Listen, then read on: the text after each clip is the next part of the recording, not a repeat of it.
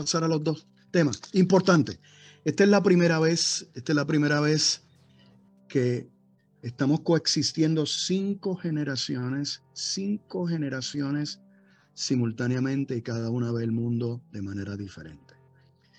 Quiero tocar esto porque hay una cosa que es bien importante para pasar al otro tema, el que pregunta controla. Y es que el tiempo de atención ha ido en descenso. Yo como profesional de venta o tú como profesional de venta, estamos experimentando un descenso del tiempo de atención indiscriminada de nuestro cliente potencial. En 1970, el tiempo de atención, el attention span, como le dicen en Cataño, era de 14.2 minutos. 14.2 minutos. Y si analizas todas las escuelas de venta, de los 70 hasta los 90, te decían, tienes que tener montada una, una presentación de 15 minutos como máximo. Impactante, corta de 15 minutos. Porque la attention span se había medido en los 70, que era 14.2 minutos. Lo maravilloso e interesante es que ese mismo estudio, y es interesante, eh, ya no se hacen estudios de validación. Antes se hacía un estudio y después se hacía un estudio para validar la información y luego se hacía un estudio para validar si la información que se había validado se sostenía. Ya el mundo está tan rápido que hacen un estudio y después hacen otro, pero no hay estudios de validación. En el 2000 se hizo un estudio de validación y se encontró, se encontró, eh, y curiosamente, que el tiempo de atención indivisible de un cliente a ti se había reducido a totalmente la mitad, 7.1 minutos. Quiere decir que aquella presentación que a mí me habían dicho, montala para 14 minutos, ahora la tengo que montar para 7 minutos. Pero de momento, cacacacán, hicieron el estudio en el 2020, previo a la pandemia, empezando la pandemia, y encontraron que la attention span, y volvemos, vemos el paso generacional. Y es importante entender que el 2020 fue el 2036, el 2020 es el 2036. ¿Por qué? porque estamos viviendo en dos mundos paralelos, uno presencial y uno digital. Y se supone que para el 2036, cuando la generación baby boomer y la primera parte, el primer cohorte de la generación X hubieran perdido el poder económico, decisional, empresarial, entonces en el 2036 estaríamos bien digitalizados. Pero de momento vino la pandemia y cogió el 2036 y nos lo sembró en la falda. Y todas las empresas tuvieron que adaptarse, trabajar remoto, hacer cosas que se supone que hubiéramos tenido 15, 16 años para prepararnos. Me la sembraron en la falda. Y se encontró que el attention span de ahora, de hoy, hoy, es 5.1 minutos. 5.1 minutos.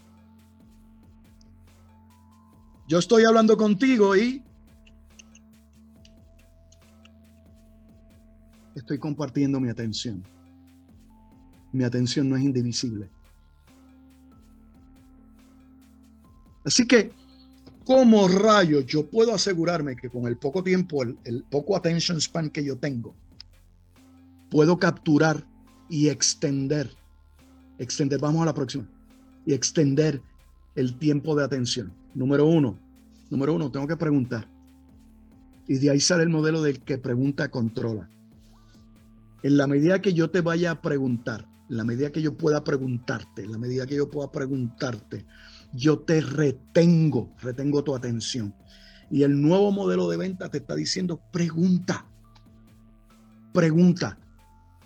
Y es interesante, el nuevo modelo de ventas te dice, número uno, si yo no te compro a ti, no te voy a comprar tu producto.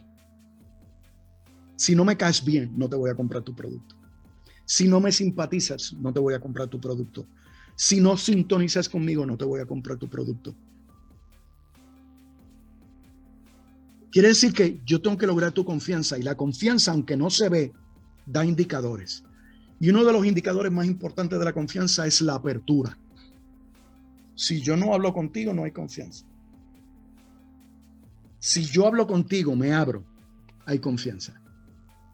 Quiere decir que la teoría del 60, 40 o el 70, 30 está viva y coleando. Quiere decir que si tu cliente habla el 60% o el 70% y tú hablas el 40 o el 30, la transacción está bien aspectada. Si el cliente habla más que tú, la transacción se puede dar. En el momento donde nosotros estábamos enfocados en el producto y le vomitábamos al cliente todo lo que sabíamos del producto, hablábamos más, el cliente hablaba menos. Ahora preguntamos para que el cliente hable más, hable más.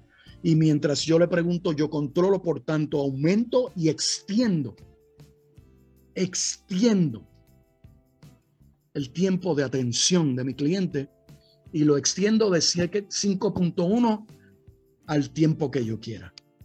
Así que es importante que entendamos que el que pregunta controla. Y la pregunta es, ¿qué debo preguntar? ¿Qué debo preguntar?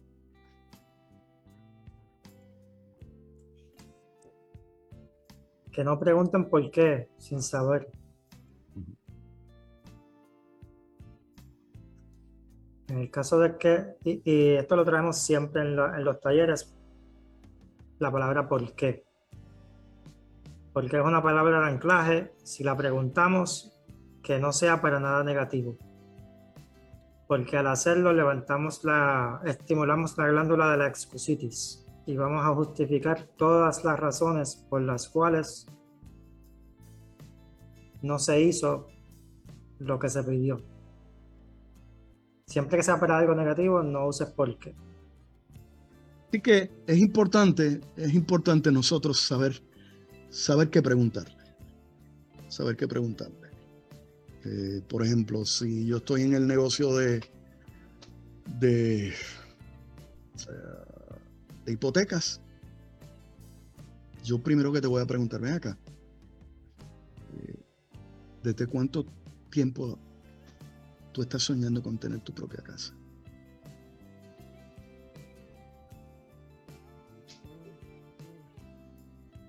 ¿Qué significaría para ti tener tu propia casa?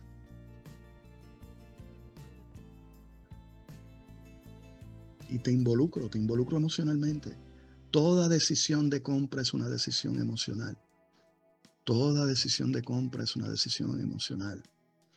Justificamos después con razones la decisión emocional que tomamos. Pero toda decisión de compra es una decisión emocional. Así que es importante, es importante. Pasa la, la próxima, por favor, Carlos. Eh, volvemos es importante, número uno, que nosotros hagamos un listado de siete o ocho preguntas.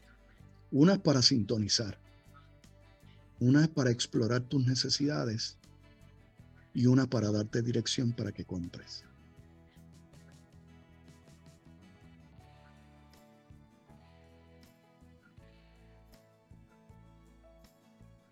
Es importante que las escribas y las trabajes.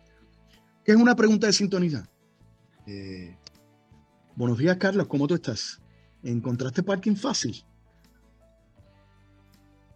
Mira qué pregunta simple. ¿Encontraste parking fácil? ¿Por dónde viniste? Hay gente que viene por la Martínez Nadal, hay gente que viene por San Juan. ¿Por dónde llegaste? Son preguntas livianas para establecer sintonía, ponerte a hablar y romper el hielo. Preguntas para explorar necesidad. Mira, Carlos, ¿me darías tu opinión? Esa es una pregunta. Y todo el mundo quiere dar su opinión. Si yo pudiera complacerte como suplidor y darte lo que tú necesitas, ¿qué sería?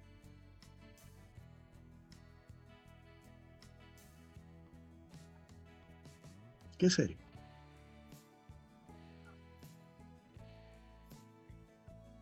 El nuevo modelo de venta exige que desarrolles tu capacidad de vender en función de preguntas. Y yo te recomendaría, volvemos, no lo podemos hacer ahora porque el tiempo es limitado y lo lamento. Eh, podríamos estar horas y horas y días y días hablando de venta. Esto es una ciencia, la venta es una ciencia. Es ciencia, es arte. Es ciencia porque es un proceso analizado, discutido, evaluado, deconstruido. Y es arte porque cada vez que tú le pones tu estilo, tu chulería, lo haces diferente. Tú vendes diferente a mí. Pero es importante, si algo se te queda hoy, asignación. Compra una botella de vino, siéntate en el fin de semana a montar tu presentación de venta a base de preguntas. A base de preguntas. Es posible que te hagan falta dos, no hay problema. Si te faltan dos, estás haciendo bien tu trabajo. Y si te hace falta tres, te mandaste, pero fuiste feliz.